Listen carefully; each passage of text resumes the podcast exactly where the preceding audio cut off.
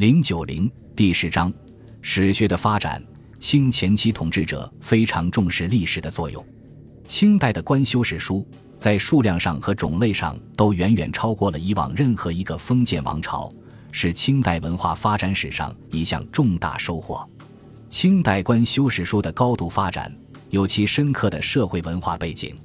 清朝经过康、雍两朝的恢复和发展，到乾、嘉时期。出现了封建社会最后一个盛世年代，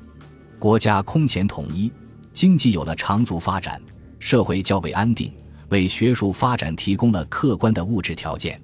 乾隆中叶，以整理古籍为重点的治史活动，由于封建统治者的提倡而蔚然成风。所有这些都为大规模的修史工作奠定了一个好的政治、经济、人力和技术方面的坚实基础。再者，清朝统治者高度重视，成立规模庞大、组织严密的各类使馆，保证了修史工作的正常开展。在每个使馆之中，均有一些学识渊博、通于经史的学者参与诸史的编纂，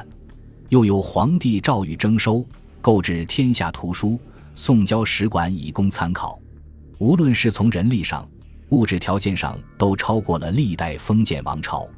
在修纂诸史的过程中，清政府注意充分利用当时最先进的印刷技术，书籍的印刷和装帧十分精美，达到了世界最高水平，为后人保留了一大批宝贵的文化遗产。在统治阶级的推动下，清前期涌现了许多著名的史学家，他们有的著述宏富，有的在史学理论上提出了新见解。